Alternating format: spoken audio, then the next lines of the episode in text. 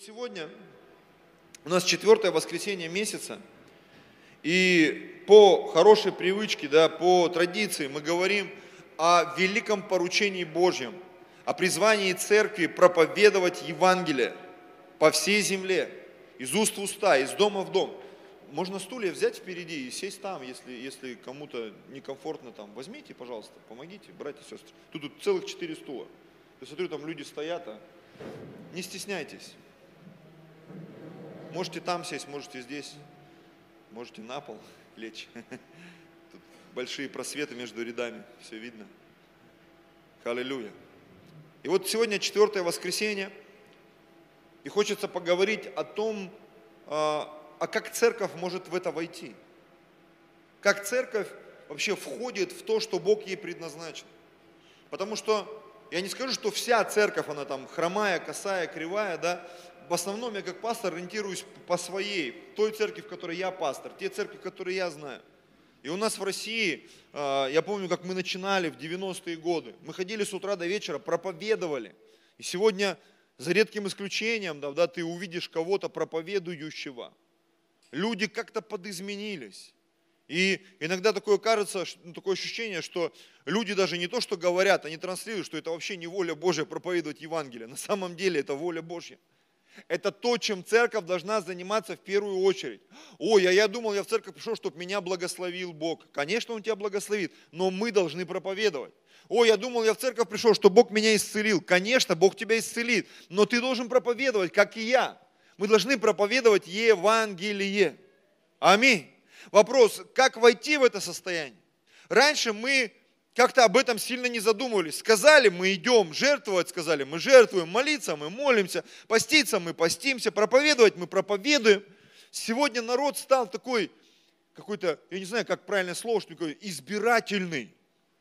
Мы избираем, что мы будем слушать, что мы будем кушать, во что мы будем одеваться. Как-то нет вот этих стандартов, под которые нам приходилось бы ну, прогинать свою волю, свои эмоции, свои желания. Знаете, что я заметил? Даже в своей семье. Если я начинаю гнуть свою политику, почти всегда это конфликтная ситуация. И может быть со мной там особо никто не спорит, но есть определенное напряжение, которое мне не нравится. Потому что я человек, по сути, мирный. Мне хочется видеть вокруг себя счастливых и радостных людей. И в семье, и в церкви, где бы я ни был, что бы я ни делал. Но знаете, за это, оказывается, есть цена. Когда ты подчиняешь себя чьим-то интересам, чьим-то желаниям. Аминь. Чтобы быть достойным отцом, нужно очень сильно постараться. Чтобы быть достойным мужем, нужно очень сильно постараться. Чтобы быть достойным мужчиной, пастором, священником, человеком, другом достойным, которого будет ценить, нужно очень сильно постараться, братья и сестры. Так я вам скажу, чтобы быть достойным христианином, нужно невероятно постараться. Но для этого нужна определенная информация. И сегодня, размышляя о Слове Божьем, я а, натолкнулся на такую тему, я не сказал название, надо было вначале сказать, скажу сейчас. Название проповеди называется «Правда Божья». Правда Божья. Правда Божья. Я часто говорю на эту тему, и почти всегда я подчеркиваю, что у каждого правда своя. Ну, согласитесь, это так. Два человека могут посмотреть один фильм и пересказать его по-разному. Четыре человека могут быть в одном и том же событии, поговори с ними, ты услышишь совершенно разные истории. Четыре разные истории ты услышишь. Бог даже позволил написать четыре Евангелия, чтобы Иисуса показать с разных сторон. Зная а, психологию людей, их восприятие, Он позволил разным людям описать, описать Иисуса, и так и получилось. И там даже теологи, вот эти все библиоведы, они как-то вычислили, что Иисус, Он показан с четырех сторон, как Сын Божий, как Сын человеческий, как царь, как слуга, там Агнец и так далее, и так далее. То есть, и может быть человек, ну, не посвященный в эти вещи, он даже не поймет, какое Евангелие для кого. И какое Евангелие, где что показывает. Там нужно погружаться в это, чтобы понять и осознать. Так вот, к чему я все это говорю? У каждого правда своя. И у Бога тоже есть своя правда. На самом деле. Давайте начнем с одного очень интересного места. Сегодня у нас нету, да, этой штуки. Римлянам 1 глава, 16-17 стих. Римлянам 1, 16, 17. «Ибо я не стыжусь благовествования Христова, потому что оно есть сила ко спасению всякому верующему, во-первых, Иудею, потом и Елену». Апостол Павел пишет, «Я не стыжусь благовествования, как действия, как силы, как исповедание, как образа жизни, как того, что должен делать каждый христианин. Каждый христианин должен быть соучастником благовествования. Да, есть разные формы. Разные формы. Ты знаешь, как вот рыбалка. Рыбалка бывает разной. Но есть люди, которые говорят, я в принципе не рыбак. Вот я не рыбак в принципе. Ну, я имею в виду рыбалка на, на рыбную. Хотя мне интересно. Я бы съездил, посмотрел. Ну так вот, чтобы самому заморочиться, там, пойти, крючки. Я помню, мы однажды приехали, меня какой-то брат из церкви еще там в Сибири. Мы встали рано утром, там, часов в пять, наверное, когда просто какой-то мертвецкий сон, и когда ты просыпаешься в 5 утра, у тебя болит все. Не знаю, бывало у вас такое, что ты, когда ты никогда не вставал в 5 утра и думаешь, что произошло? Война началась, что? То есть кризис в голове, кризис в сердце. Вот он за мной заехал, мы вышли, я еду, меня колбасит, разговаривать не хочется. А как бы предполагалось, что будет общение там какое-то живое, да? Думаешь, спать хочется вообще. И вот мы приехали, туман, там вот эти вот какие-то утренние комары, вот это все в Сибири, знаете, там дубак, на траву не сядешь, там роса. Ну то есть сплошные минусы какие-то, лютые вообще. То есть то, что тебя отпугивает, ты говоришь, я точно на рыбалку больше никогда не поеду. Точно, вот сюда точно не поеду. С этим человеком точно не поеду. Вот эту рыбу ловить непонятную точно я не буду. И вот помню, в тот день мы приехали, закинули удочки, сидели долго, потом решили попить чаю, съели все бутерброды, печеньки, выпили два термоса чая. Не клюет. И часов в 8 утра, наверное, там, я не знаю уже, когда туман разошелся, сон так не отпустило, потому что ты сидел, еще чаю попил, чуть-чуть взбодрился. Мы поехали домой. И у меня в голове вот эта фраза до сих пор, в чем прикол? Ну в чем прикол? Аллилуйя. Понятно, что у всего есть свои прелести. И каждому свои приколы. Вот знаете, то же самое с Евангелием. То же самое с Евангелием. Очень часто люди, они не говорят напрямую, но ты у них на лицах видишь, они на тебя смотрят, ты как будто их на рыбалку в 5 утра пригласил. Они понять не могут, в чем прикол вообще. Евангелизации, там, домашних групп, всего этого общения, братского, сестринского. В чем прикол? Почему? Другие интересы. Другие интересы. И вот смотрите, Павел говорит, а я не стыжусь благовествования. В нем есть определенная сила. Она к чему-то приводит, она что-то производит. 17 стих. В нем открывается правда Божья. Вот это уже интересно. Это сила к спасению. Но еще интереснее, мне как человеку, который любит знания, я вообще люблю информацию. Информация бывает разная. Есть информация, которая тебя останавливает твое развитие. В основном это ложь, неточности какие-то. А есть информация, которая тебя приводит в состояние такого прогресса, развития. Есть информация, которая нас зажигает, которая нас будоражит, которая нас вдохновляет. И вот когда мы читаем о Евангелии, о благовестии, благовествовании, написано, в нем открывается правда Божья от веры в веру, как написано, праведный верою жив будет. Несколько мыслей моих. Правда – это та картина мира, картина жизнеустройства, которую видит обладатель этой правды. Я повторюсь начало проповеди. Одно событие могут видеть несколько человек, и каждое это событие увидит по-своему – для кого-то это событие будет печальным, для кого-то это событие будет радостным. Скажет, вау, так круто было. Слушай, как круто, там же было вообще жесть. Третий скажет, ну так, ни рыба, ни мясо, как бы и так было, и так было, короче. Четвертый вообще не поймет, о чем речь. А мы что там были? Ну да, ты же со всеми там сидел, что, правда? Я помню, мне жена, э, бывает, рассказывает что-то, Ну помнишь, ты сказал, сделал, мы еще пришли. Реально я там был? Да. А есть фотки, видео? Нету, но ты там был. Не согласен. Почему? В моей правде я там не был. Почему? У меня не было, это никак не связано с моими эмоциями, с памятью с какой-то. Понимаете, к чему я клоню?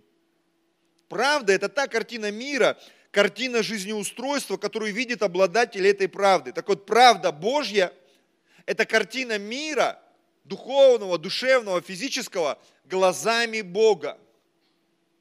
Поэтому, когда благовествование распространяется от сердца к сердцу, из уст в уста, поначалу, я помню, как я читал Евангелие, мне казалось, это бредятина первостатейная, говорю как есть. 25 лет назад, читая Писание, а я был такой любитель фантастики, и мне казалось, это какая-то дешевая фантастика, третьесортная. Причем четыре книги об одном и том же в Евангелии. Как можно было такое придумать вообще? Кто мог придумать такой бред? Но чем больше я читал Писание, тем больше внутри меня происходили перемены. Почему? Правда Божья входила в мое сердце. Правда Божья входила в мои мозги. Вообще, Библия каноническая, состоит из 66 книг. Все остальное апокрифы, то есть то, что добавлено людьми, человеческая мудрость, философия. У католиков, у православных там еще много-много. Если ты купишь Библию в православном храме, да, там все апокрифические книги, они помечены такими звездочками – а канон, который принят всеми христианами на первых соборах, то есть святая, непогрешимая истина Божья, она состоит из 66 книг, 39 Ветхий Завет, 27 Новый. И канон буквально с греческого, это как прямая палка, линия, такой отвес, отмер, по которой можно равнять что-то. Канон. Так вот, когда канон, вот этот, он входит в наше сердце, в наш разум, ты начинаешь мыслить как Бог, реагировать как Бог поступать как Бог. Вот почему нам необходима вот эта Божья правда, Божий взгляд, Его картина мира. То, как Он видит, то, как Он слышит. Знаете, как часто мы ошибаемся и не имеем четкого представления, не видя всей картины. То есть, когда взгляд с близкого расстояния, вот ты подходишь, МГУ, видел кто-нибудь, был на, на Воробьевых горах? Ты подходишь, там такая бандурина, 147 метров или сколько она высотой. Думаешь, вау. Но когда ты смотришь с высоты птичьего полета, все по-другому выглядит. Здание имеет э, другую форму, не такое помпезное, а оно там в виде краба такое интересное. Все по-другому. Очень часто у нас из-за недостаточной информации искажено восприятие реальности. Либо с близкого расстояния смотрим, или же не видя мелких деталей и подробностей, не имея взгляд издалека, мы тоже не понимаем. Что это такое? Что это за бандурина? Что это за махина? Что это такое вообще? И когда ты видишь план строительства, еще чего-то. Есть такое понятие, как зум. Не зум, в котором мы общаемся, да? а зум как увеличитель. Зум. Э, это возможность приближать или удалять предметы или местность для того, чтобы получить полное представление о чем-то. Многие пользуются картами, ну согласись. Есть еще такая штука 3D формат, когда ты можешь посмотреть свою квартиру, прийти сегодня в какие-то строительные компании, да, и не просто тебе нарисуют на карандашом, как раньше мы делали на черчении, а тебе покажут высоту потолков, взгляд с угла, под 45 градусов, под углом, вид из окна, а, причем не на улицу, а с улицы в квартиру, как это будет выглядеть. Что это все? Это разное масштабирование, это взгляд под разным углом. И когда ты знаешь все углы сверху, снизу, приближено, увеличено, внутренняя составляющая, наружная составляющая, что происходит? У тебя появляется полная картина. Полная картина. Вот Божий взгляд – Божья правда, она в полноте. Когда Бог описывает каких-то героев, Давида, Моисея, э, я не знаю, там, Елисея пророка, Самуила, он говорит о том, что было в их жизни, как есть. Давид – муж по сердцу Бога. Если бы мы только знали эту информацию, нам бы казалось, что Давид это был бы идеальный человек, ну согласитесь, если мы бы знали только эту информацию. Но мы знаем, что Давид, оказавшись в неприятной ситуации, начал прикидываться сумасшедшим.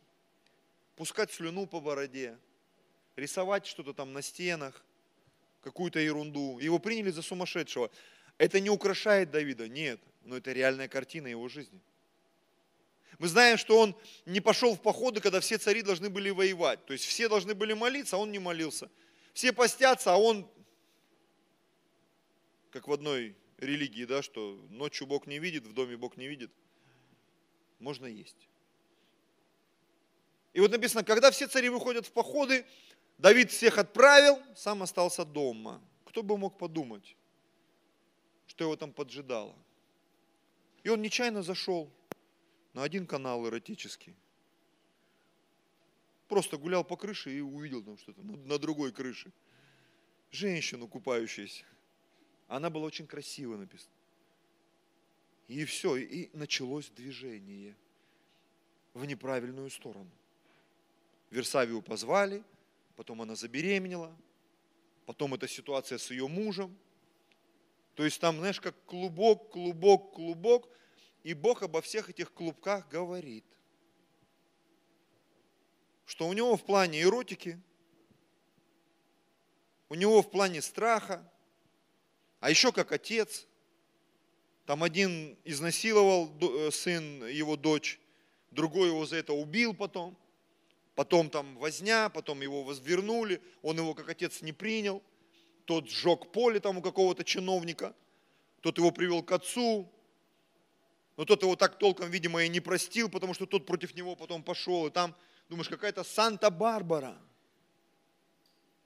И результатом всей этой Санта-Барбары, конечно же, был, э, не результатом, а источником, да, был Давид. И вот Писание, оно раскрывает нам Давида, каким он был на самом деле. Он был мужем Божьим. Как если бы сказали, вот был такой в Москве пастор Давид. Он классный пастор был. Но если бы ты повстречался с людьми из его церкви, они бы тебе рассказали бы много чего про Давида. Про пастора Давида. Ну или про пастора Евгения. У вас такой пастор в Москве крутой. Угу, крутой. Хочешь, я что-нибудь расскажу про него? Какой он крутой, как он меня там кинул на блины. Мы были на пикнике, каждому по два, а он четыре съел, даже глазом не моргнул. И таких историй куча. Говорю, как есть, братья и сестры. Как это происходит обычно? И когда люди говорят, да какие они там святые. Да, они святые. Просто реальная картина, она вот такая вот, понимаете? Вот такая реальная картина. И Бог, зная все это, Он оставил меня пастором, мою супругу пастором, зная мою жизнь. Вас многих Бог оставил в церкви.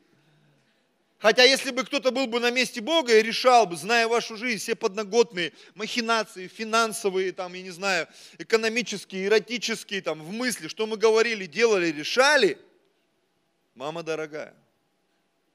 Я помню, пастор Алексей на библейской школе Ледяев нам рассказывал, зачитывал эти э, свидетельства людей. Там не свидетельства, а как бы, э, он давал студентам такие задания, там была демонология, такой предмет – Говорит, напишите о себе все самые хорошие качества. И вот он читает, человек там, я святой, я не изменяю жене, там, я там то-то, то-то, то. И все такие, вау, вау, говорит, давайте еще одно прочитаю. И читает, я там от порнографии избавиться не могу, короче, от анонизма избавиться не могу. Я, короче, десятину не всегда приношу. Я, короче, пару раз там изменил своей жене. Я иногда курю, там, тыдын, тыдын. Все такие, вот урод там конченый. Алексей говорит, а это один и тот же человек. Просто в одной анкете он писал все хорошее про себя, а в другой все плохое, честно, анонимно. И это, говорит, это две стороны, просто две части одного и того же человека. Вот она реальная картина. Вот она правда.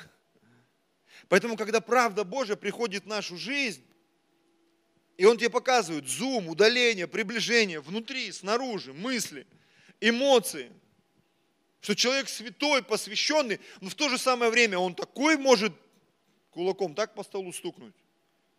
И ты даже не знаешь, в чем, что в нем хорошо. То, что он такой посвященный, или то, что он может кулаком по столу стукнуть.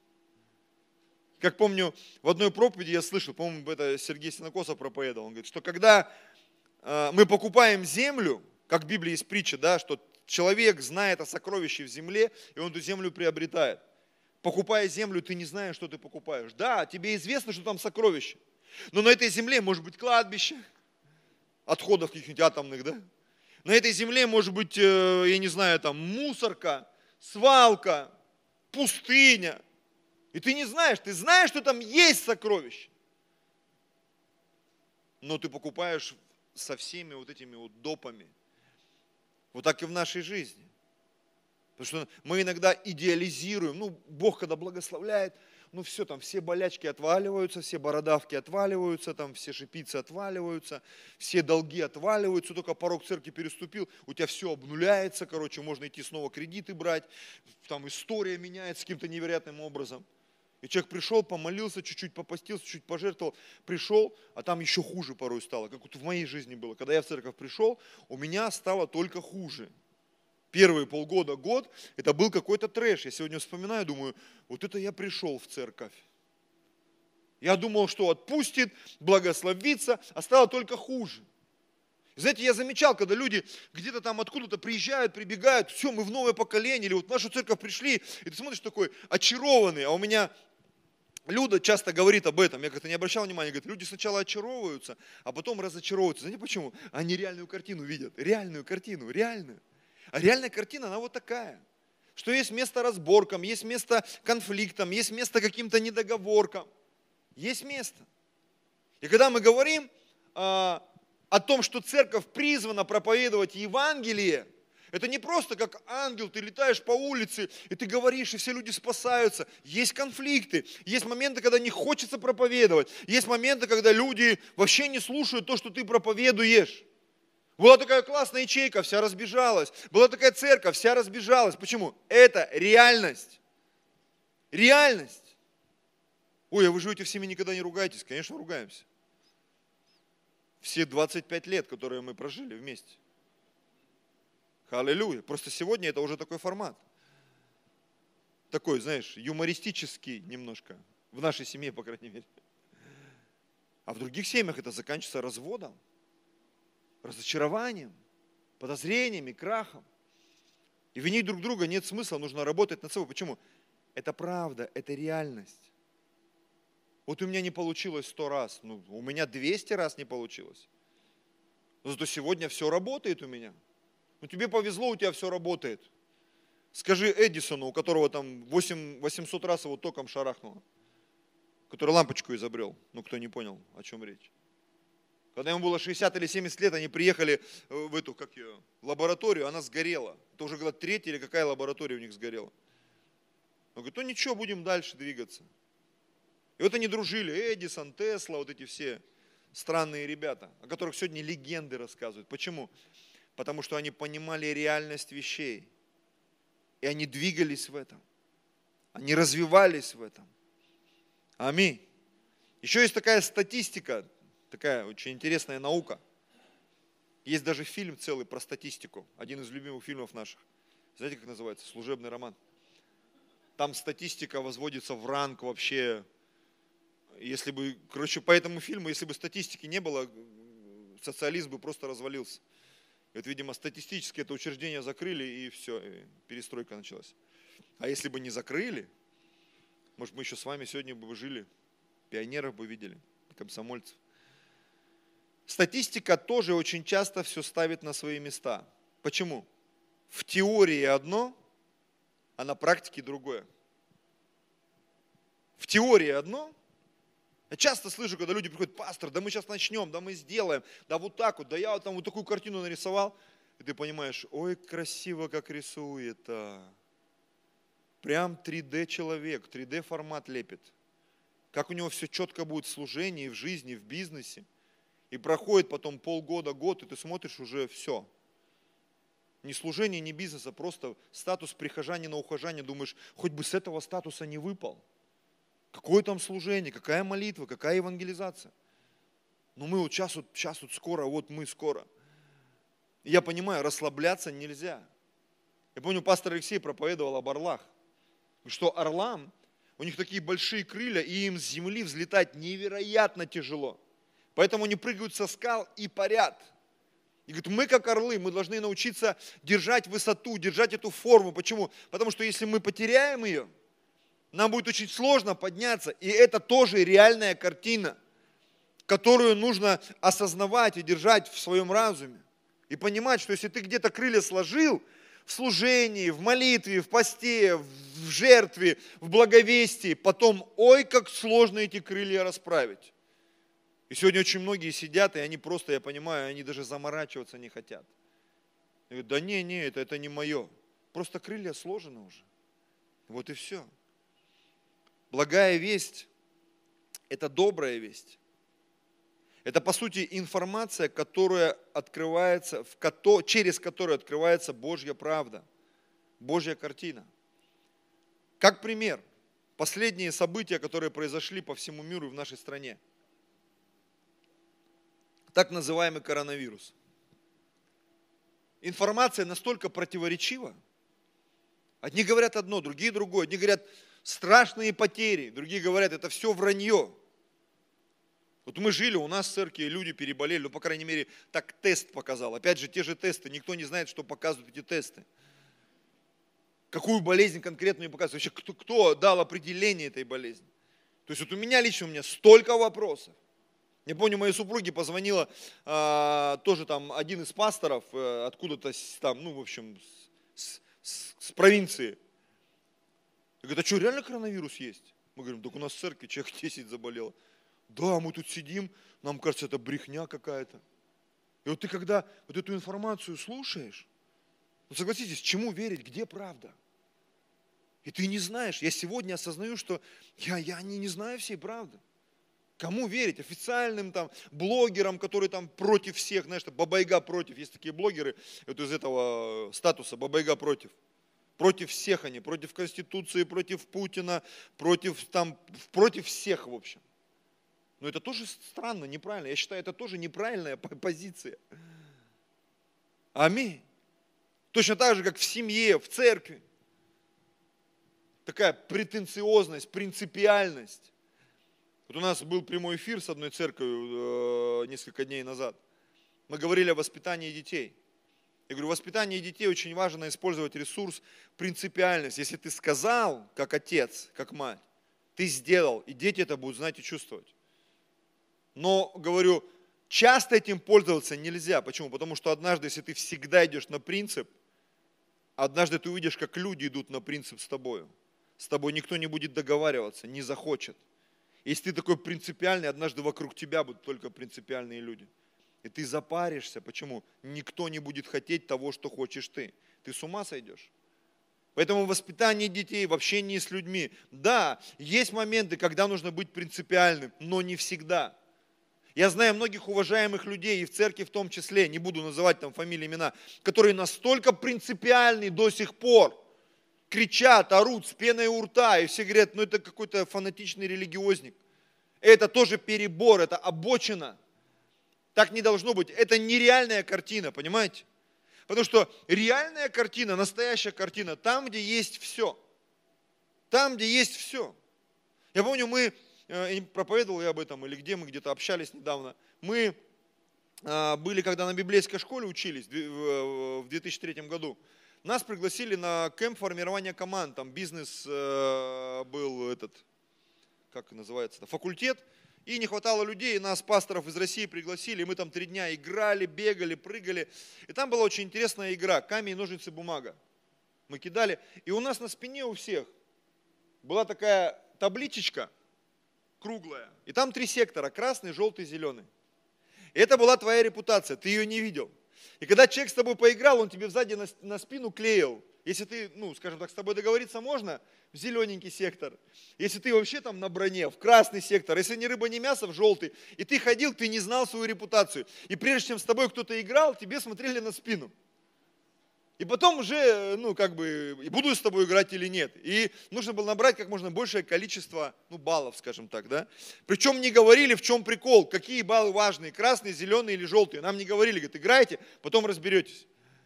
И когда мы доиграли, у нас спросили вообще, ну а как вы все это восприняли? Мы говорим, ну зеленое это положительное, красное негатив, желтое ни рыба, ни мясо. Говорит, правильно все поняли. Так вот, все-таки ответьте на вопрос, нам задали вот руководители этого семинара, какая твоя должна быть репутация. И у нас мнения разделились. Кто-то сказал, говорит, у тебя должен быть зеленый сектор, чтобы все понимали, что с тобой можно договориться. Он говорит, это неправильная позиция. Почему? Всем будет казаться, что тебя можно прогнуть. Говорит, ну да, да. Кто-то говорит, у меня должна быть красная, что я такой несгибаемый, радикальный, ну знаете, такой принципиальный. Говорит, это тоже неправильно. Очень многие люди не будут с вами заключать договора. Почему? Потому что они будут понимать, с вами нельзя договориться. Говорит, ну тогда надо желтым быть. Говорит, ну желтый, говорит, это самая опасная позиция вообще. Это человек, который может кинуть, подставить, поменять свое мнение на ходу. И все были в шоке. А как? Говорит, у вас должно быть в равной степени быть и в красной, и в зеленой, и в желтой должна быть реальная картина. Человек, с которым можно договориться, человек, который может постоять за себя, и человек, который способен менять, э, возможно, где-то свое мнение по ходу, если это требует обстоятельства. Вот она реальная картина. И когда мы переносим это на наши отношения с Богом, что такое Божья правда? Божья правда – это то, как Бог смотрит на эту ситуацию, потому что очень часто, читая Библию, ты видишь, ну не между строк, но когда внимательно читаешь, видишь такие интересные вещи, они тебя удивляют. Помните, Давид написано, он прискакал с друзьями к священникам, говорит, я хочу есть. А священники говорит, говорит, только священнические хлеба. А мы все, кто читал Ветхий Завет, понимаем, священнические хлеба только священники едят. Но оказывается, это не Давид сказал, это священник сказал. Если вы, у вас не было отношений с женщинами последние три дня, оказывается, была какая-то схема, по которой можно было есть священнический хлеб даже не священникам. Когда Иисус ученикам разрешил в субботу срывать колосья есть, его начали осуждать. Он говорит, послушайте, человек господин субботы. И ты вдруг, слыша все эти истории, ты начинаешь понимать, что реальная картина, она вот такая. А не та, которую мы себе нарисовали. А не та, которую мы себе придумали.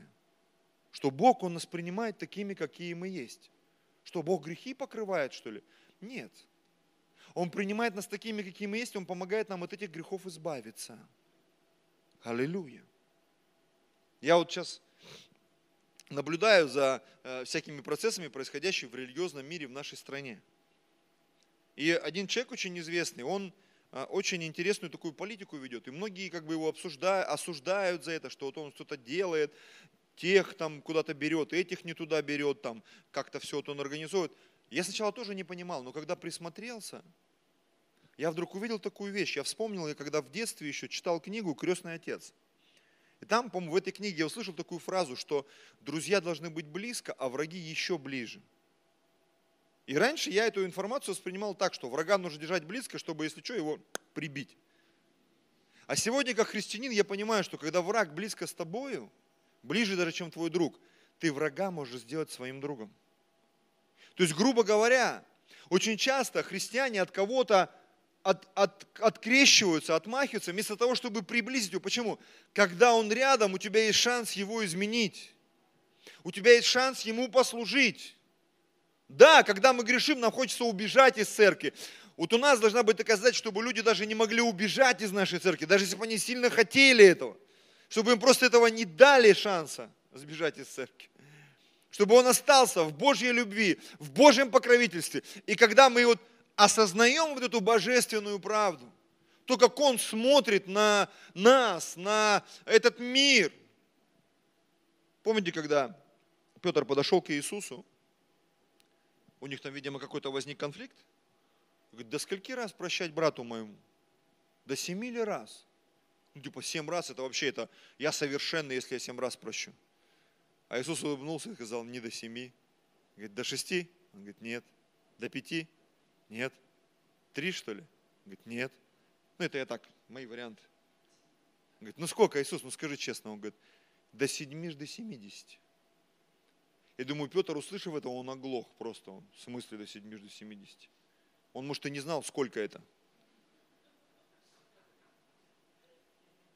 Это умножить, делить, что делать, равно. И, возможно, ему кто-то более умный там, ну, сказал, это 490 раз. Меня всегда вопрос, в Библии там иногда есть такие приколы, они же были люди неграмотные, да, кто посчитал, что рыбы 153 штуки поймали? Помните, кто-то же посчитал, заморочился. Вот я знаю там рыболовов, охотников, да, чтобы кто-то считал там, сколько ты рыбы поймал там, ну это, это я вот человек домашний, я еще могу посчитать. Посчитать, разложить там и так далее. Я тут в группу закинул наш духовный совет. Сижу, у нас наше ЦРО называется «Свет Евангелия». И думаю, везде аббревиатура, там НЖ, там BG, там УМЖ, ГЖ, СНАМ, СНУМК, там Apple, там. Думаю, а как мы называемся? И вот я забил «Свет Евангелия». И там, короче, как-то light of the э, Евангелие, как оно там, как-то, как-то на, на Г там что-то. Нет, нет, какое-то слово там. А, да, Гаспол, все правильно. И я пишу, говорю, мы что, LG что ли?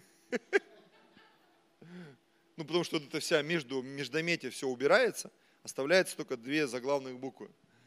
Ну, что-то мне так никто и не ответил. Видимо, не поняли шутки, что я скриншот скинул.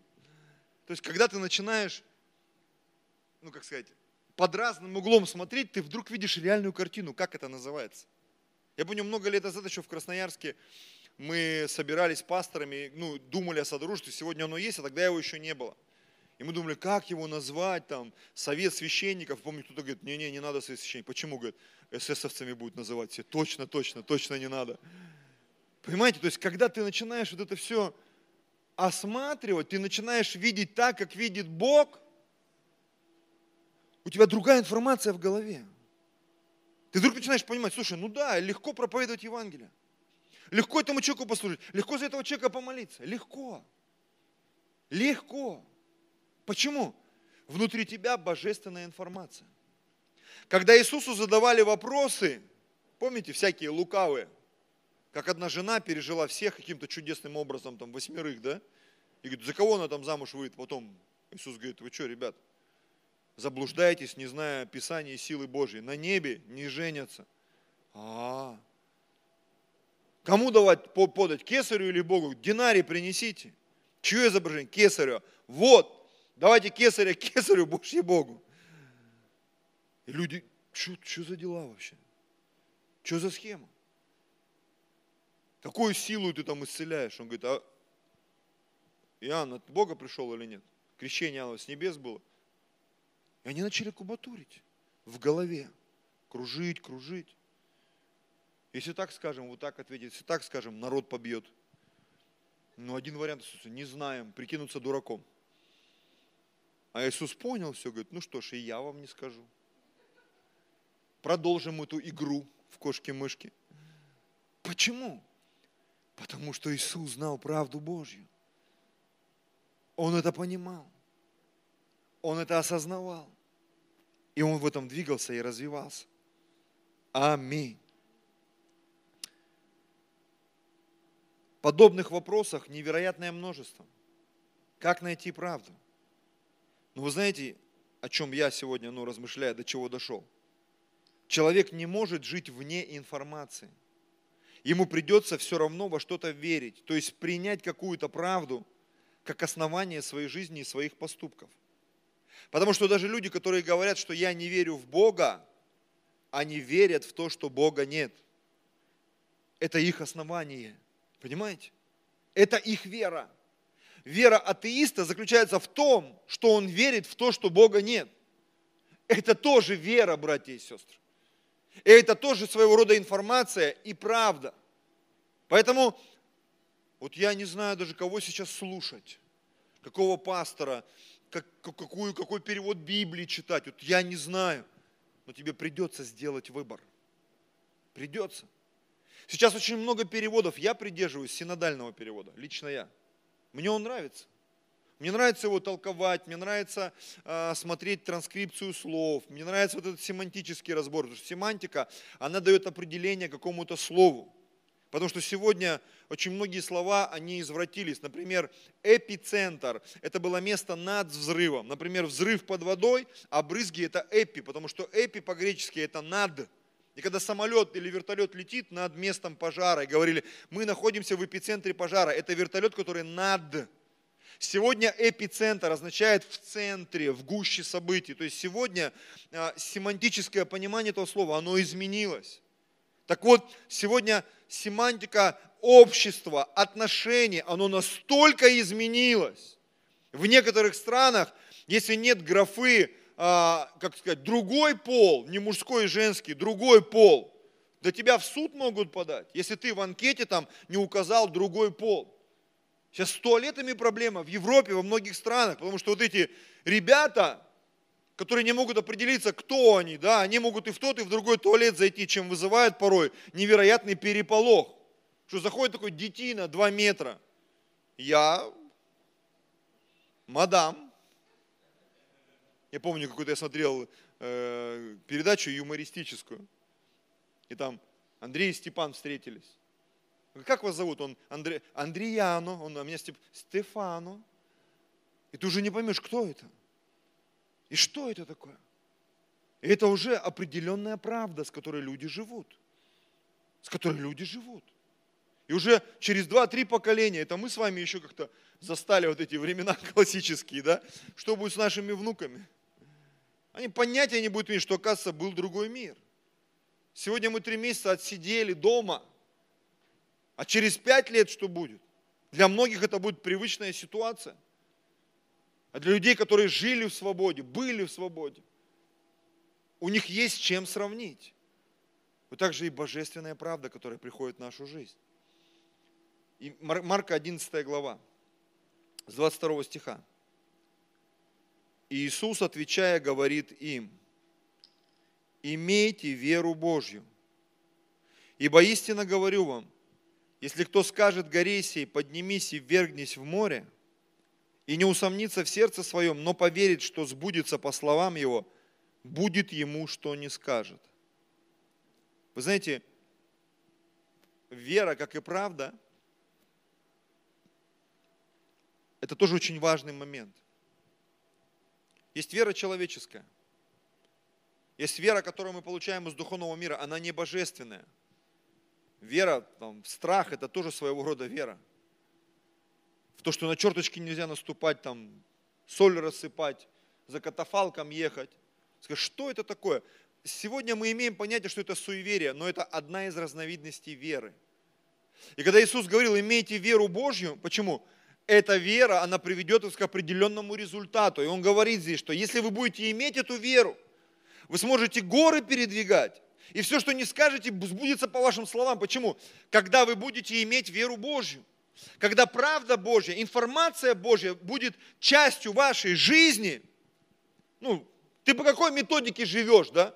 Помните этот э, в одном фильме одноименном, там, как он называется, «Курьер». Один другого спросил, Базин, ты по каким принципам живешь? Я ж не помню, там какая-то крылатая фраза, ну, просто от фонаря сейчас скажу. Я живу по принципам там социального там гуманизма. Ну, что-то там такое, там он ляпнул. А ты сам-то понимаешь, Базин, что это такое? И вот когда ты спрашиваешь человека, ты по каким принципам живешь? Ну, я в церковь хожу. А как ты ходишь? Ну, я молюсь. Как ты молишься? Я жертвую. Как ты жертвуешь? Я свидетельствую. Как ты свидетельствуешь? Я служу Богу. А кто может дать подтверждение, что ты служишь Богу? Твой пастор сможет дать подтверждение? Твоя жена, которая видит тебя каждый день, твой муж, они смогут дать подтверждение, что ты действительно молишься, постишься, читаешь Библию. Самое интересное, Бог-то знает все. Бог все видит, братья и сестры. Аминь. И я, следующий шаг, который я, который я хочу шагнуть, да, это как раз вера, которая в делах. Так вот, вера, как и правда, это картина мировосприятия духовного, душевного и физического мира. Как веришь, так и живешь. Как веришь, так и проповедуешь. Как веришь, так и поступаешь. На самом деле – знаете, почему часто люди не проповедуют? Они так верят. Они так живут. Есть определенная информация, которая их держит в определенном состоянии. Следующее. Иакова, вторая глава, 17 стих, 17 стиха. Так и вера, если не имеет дел, мертва сама по себе. Но скажет кто-нибудь, ты имеешь веру, а я имею дела. покажи мне веру без дел твоих, а я покажу тебе веру из моих дел.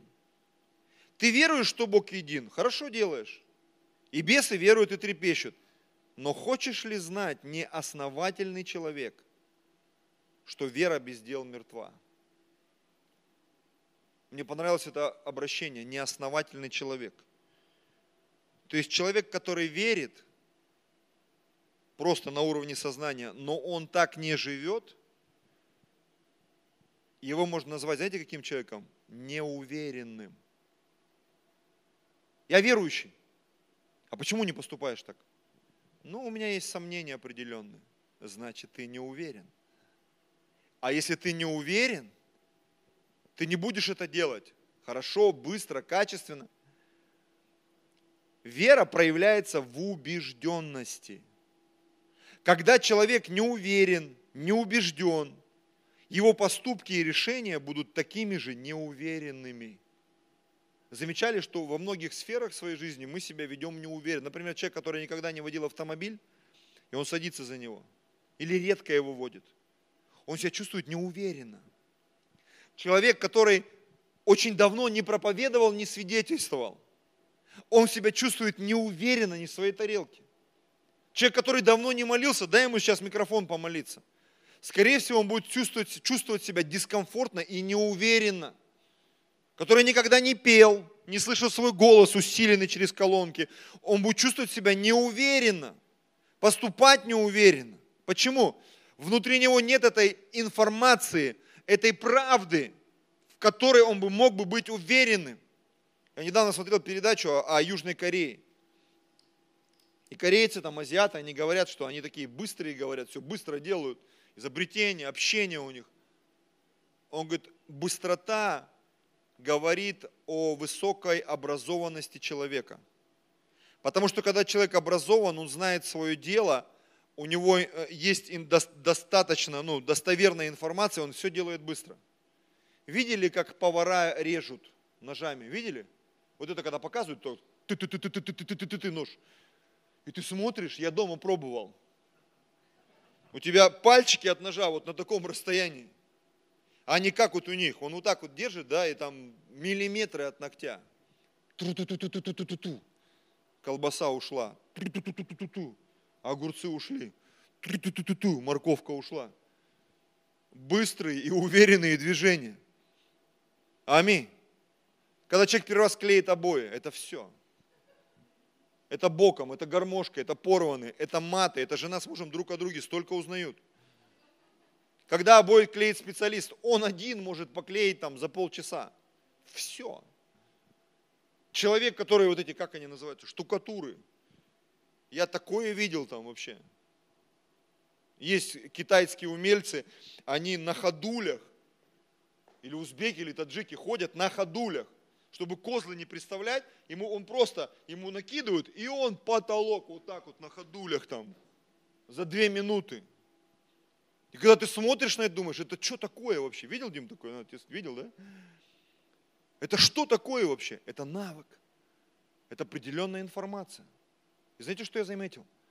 В любой сфере человеческой жизнедеятельности, музыка, искусство, медицина, спорт, э, все что угодно, и церковь в том числе, там, где люди, они вот находятся в таком состоянии, в состоянии вот этой правды, информации, они творят невероятные вещи.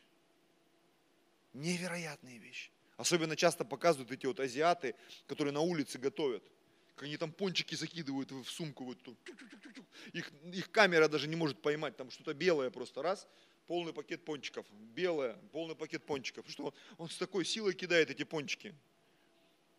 То есть почему ты это говоришь? Потому что церковь, она может вот точно так же проповедовать, братья и сестры. И люди будут спасаться. И жизнь будет изменяться. Но это все от той информации, которая есть в разуме и в сердце. Во имя Иисуса Христа. Аминь. То, в чем ты уверен, ты делаешь порой автоматически, не задумываясь. Аминь. Когда ты чего-то не знаешь, ты в чем-то не уверен, ты в этом очень медленно продвигаешься. Следующее. Иакова 1 глава, 22 стих. Будьте же исполнители слова – а не слышатели, только обманывающие самих себя. Ибо кто слушает Слово и не исполняет, тот подобен человеку, рассматривающему природные черты лица своего в зеркале. Он посмотрел на себя, отошел и тотчас забыл, каков он. Но кто вникнет в закон совершенный, закон свободы, и прибудет в нем, тот, будучи не слушателем забывчивым, но исполнителем дела, блажен будет в своем действии. Если мы сейчас вернемся к самому началу проповеди, я хочу вам, знаете, как вот эти вот картинки показать. Что я не стыжусь благословения Христова, потому что есть сила Божия ко спасению всякому верующему. Во-первых, иудея, потом и Елена. В нем открывается правда Божья, как написано, от веры в веру. К чему приводит нас эта правда? Правда – это Божья праведность, это Божья картина мира. Вера позволяет эту картину увидеть. Имейте веру Божью – Божья вера позволяет увидеть Божью правду, понять ее, принять и осознать. Без веры Богу угодить невозможно. Итак, мы видим благую весть, оно, э, в нем открывается правда Божья. Вера позволяет увидеть невидимое. Вера без дел мертва. Покажи мне веру без дел. Невозможно показать. И вот мы переходим к этому моменту, последнему, что исполнители слова, а не слышатели мы должны быть. Почему? Потому что кто слушает слово и не исполняет, он отошел и забыл. Он на собрание пришел, вдохновился и забыл. Вышел на улицу и все. Как очаровался, так же разочаровался. Но человек, кто вникнет в закон совершенный, закон свободы, прибудет в нем, тот, будучи не слушателем забывчивым, но исполнителем дела, блажен или счастлив будет в своем действии. Знаете, я что-то здесь поймал, не знаю, поймали вы или нет. Когда я вникаю в то, что приходит в мою жизнь, я от этого могу получать удовольствие. Блажен – это счастливый. Я вникаю в него, я пребываю в нем. Допустим, семья. Разные периоды были в нашей семье. Но были моменты, когда я начинал вникать общаясь со своей женой, с детьми, читал книги «Жена не даст соврать». Я прочитал уйму книг про семью, про семейные отношения, про взаимоотношения между мужем и женой, про разноформатные все эти вещи. И я верю, что это очень сильно повлияло на меня и на мою жизнь. В Библии очень много мест перелопатил, смотрел, оценивал, разглядывал. Это все повлияло, я вникал в этот закон. Знаете что? Это сделало меня счастливым в браке и в том числе мою семью.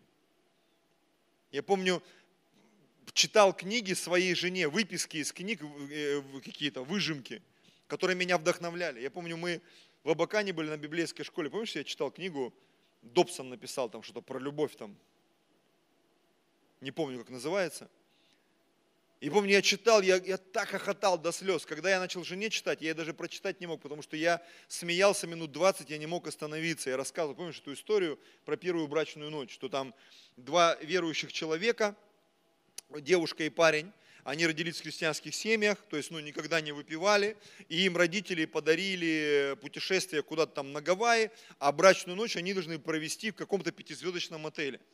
И поскольку в каком-то номере крутом там, ну, чуть ли не президентском люксе, и говорит, когда мы там оказались, ну, жених, он такой взволнованный, первая брачная ночь, он побежал в душ, а жена, как бы, ну, девушка сидела, и она тоже переживала, волновалась, и вдруг она увидела, там такой подарок был от отеля, бутылку шампанского поставили в лед.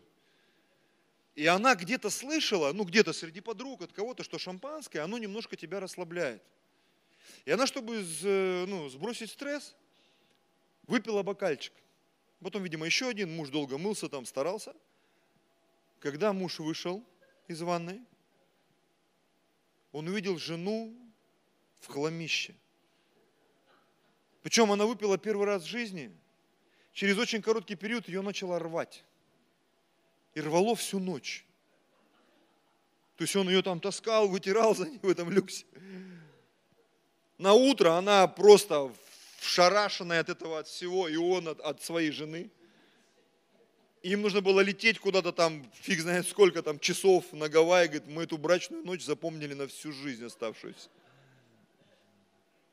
Аллилуйя. Такое тоже бывает, братья и сестры. Знаешь, как не влезай, убьет, да, не уверен, не обгоняй. Не наливай. То есть то, чего ты не знаешь, то, о чем нет информации, скорее всего, это может плохо закончиться. Аллилуйя. Пожалуйста, музыканты, вы можете уже делать свое доброе дело. Благая весть открывает правду и для тех, кому проповедуется, и для тех, кто проповедует. Вот это, кстати, тоже очень важный момент. Что когда мы кого-то назидаем, наставляем, мы и себя должны назидать и наставлять. Мы самый лучший пример, братья и сестры. Наша жизнь самый лучший пример. 1 Коринфянам 9:23.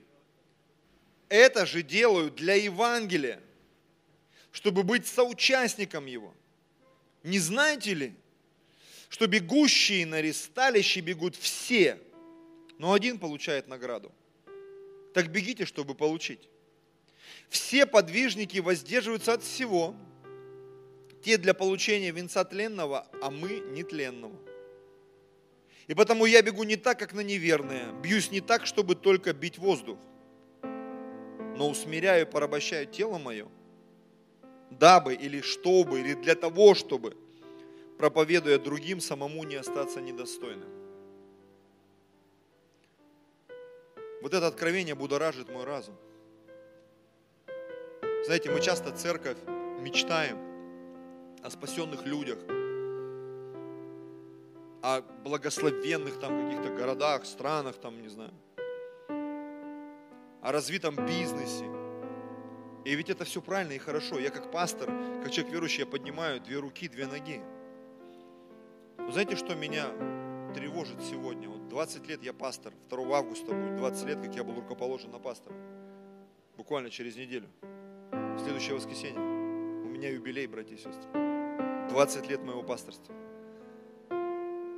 Это я наблюдаю за людьми, и у меня всегда возникает вопрос, а сможем ли мы сохранить свое сердце во всем этом? Проповедуя другим, спасая других. Что с нашим, с нашим, с нашим сердцем станет?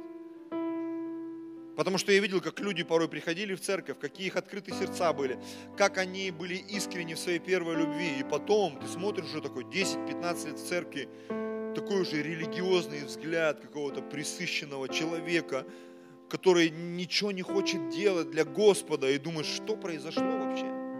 Что тебя так изменило? Я не думаю, что там наличие еды там, или одежды, что-то другое. Я думаю, что в какой-то момент произошла подмена. И правда Божья, она ушла на второй план. Истина Божья, она ушла на второй план. Вера Божья, она ушла на второй план. Но те люди, которые с годами продолжают гореть, вариться в Божьей атмосфере, вы знаете, они вот из статуса таких вот каких-то щеглов там, они, они такими, знаешь, такая царская порода приходит. Их глаза блестят, их служение невероятно помазанное, сила. Я помню, когда мы 20 лет назад, 25 лет назад мы начинали – у нас была такая небольшая компания людей. И спустя годы мы встречались с теми людьми, с которыми учились на библейской школе. Это в 1996 году. Еще с кем-то там. И почти всегда эти встречи были вау. Так много прошло, так много изменилось. Вы такие другие стали. А ты каким стал? Ты кто? Ты что делаешь сейчас для Бога, в церкви, в жизни? Да я вот ничего не делаю. Или же что-то делаешь? Я верю, что правда Божья, она поможет нам остаться в реальности Царства Божьего. Как праведники, как Авраам, как Исаак, как Иаков, как Давид. Они умерли присыщенными днями, но они не умерли во грехе. Конец Соломона непонятен для меня – у, про Адама тоже есть много вопросов, но я склоняюсь к тому, что Адам все-таки он примирился с Богом. По Соломону у меня до сих пор вопрос, братья и сестры, реально. Вот с кем я только не общался, с кем-то спорили, нет. по Соломону непонятно. Потому что у него был такой потенциал. Бог ему дал такую мудрость. И он под старость свою, он такие вещи творил. Про Адама написано, что он согрешил, но еще при его жизни начали искать Господа. Один из его сыновей, Сиф, начали искать Господа. При рождении Сифа вернулось вот это жертвоприношение. Я думаю, Адам показал и научил, как это делать. Они начали взыскивать Господа. И мне кажется, что Адам все-таки попал на небо. Про Соломона я не уверен. И глядя сегодня в свою жизнь, в жизнь людей, которые меня окружают, всегда есть вопрос, а что будет через 5 лет, через 10 лет? Будем ли мы служить Господу? Какова реальность? Потому что сегодня, по крайней мере, два человека, которые сидели со мной рядом на библейской школе, рядом, вот мы сидели рядом на соседних стульях, они стали пасторами успешных церквей. Сегодня этих людей вообще нет в христианстве. Они выставляют какие-то странные ролики в Инстаграме, там что-то там. И я понимаю, сегодня они уже не пасторы. Хотя они были пасторы больше, чем я. Это были мои друзья. Они сидели рядом со мной на библейской школе. И сегодня реальность такова, что они не пасторы. Это меня как-то, ну, не то, что там настораживает, да, но я заглядываю в свое сердце. Насколько хватит меня, как далеко смогу я заплыть? Как далеко сможешь ты заплыть? Как долго мы сможем еще продержаться вот в этой божественной атмосфере, в этой искренности, в этой надежде, праведности, братья и сестры? Последнее место будем молиться. Малахия 4 глава, 2 стих. А для вас, благоговеющие пред именем Моим, взойдет с большой буквы солнце правды. Это Иисус. И исцеление в лучах Его. И вы выйдете и взыграете, как тельцы упитанные. Я верю, что придет это время, что упитанные тельцы это не те люди, которые ушли из церкви, там что-то в бизнес, в дома, в квартиры, в машины.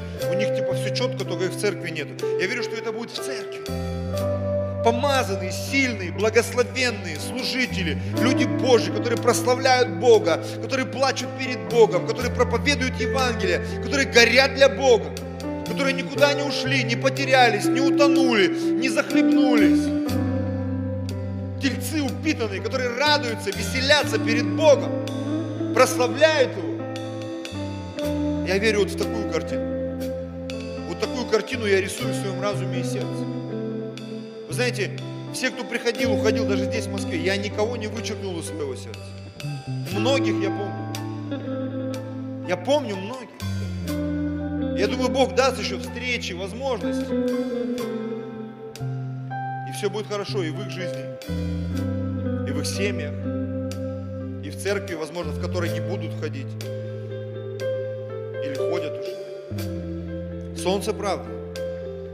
Для вас благоговеющие пред именем моим, зайдет солнце правды. Знаешь, иногда ты смотришь, я иногда смотрю и думаю, Господь, ну как так? Но я вот такую картину вижу, твой слово. Почему? Когда я перевожу взгляд с твоей картины на, на реальность, я этого не вижу. Я не вижу огня, жажды. Есть, но так мало. Знаете, как во времена пророка Или. Видения были нечастые, Слово Божье редко сыновья этого пророка были нечестивы. И была такая печальная картина. И вдруг появился Самуил. И потом мы знаем, эпоха Самуила. Эпоха невероятных побед, процветания.